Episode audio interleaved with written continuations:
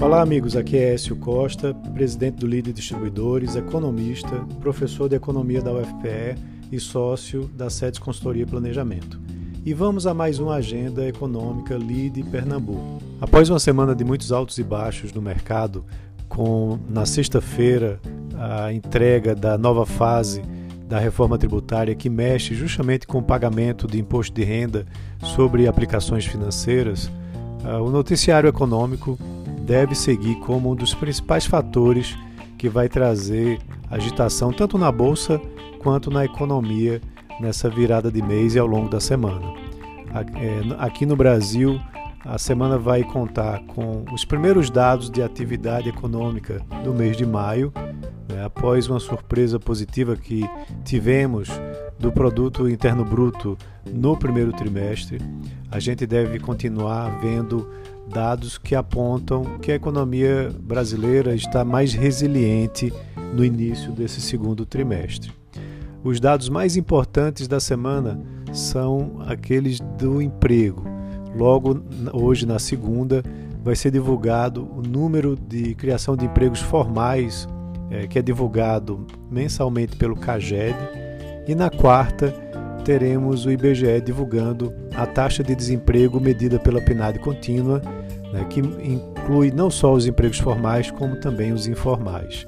Esses dois indicadores têm mostrado divergência no mercado é, por conta de mudanças, principalmente na metodologia de obtenção de dados do CAGED, como também é, em alguma piora dos números, principalmente dos dados da PNAD.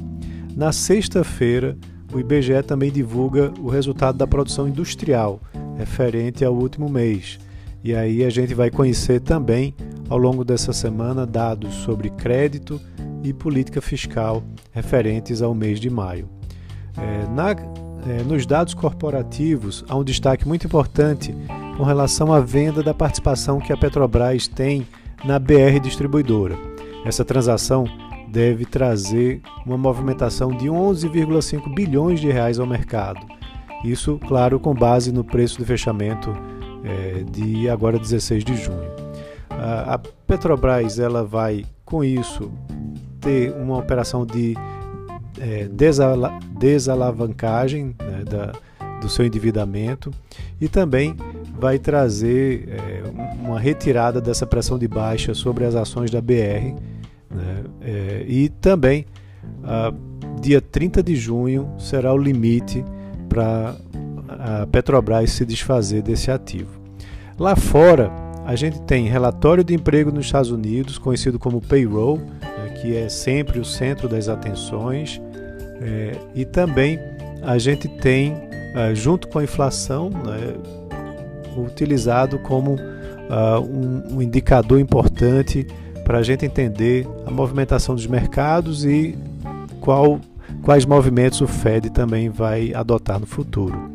É, temos também uh, um, um, dados relacionados ao, ao, Relatório Nacional de Emprego, chamado ADP, uh, que vai mostrar a criação de vagas no setor privado do país. E, por fim, para finalizar a semana, temos ainda alguns dados importantes da China, como a produção industrial e indicadores na Europa, é, destacando aí o PIB lá do Reino Unido. Então é isso, um ótimo início de semana a todos e um grande abraço.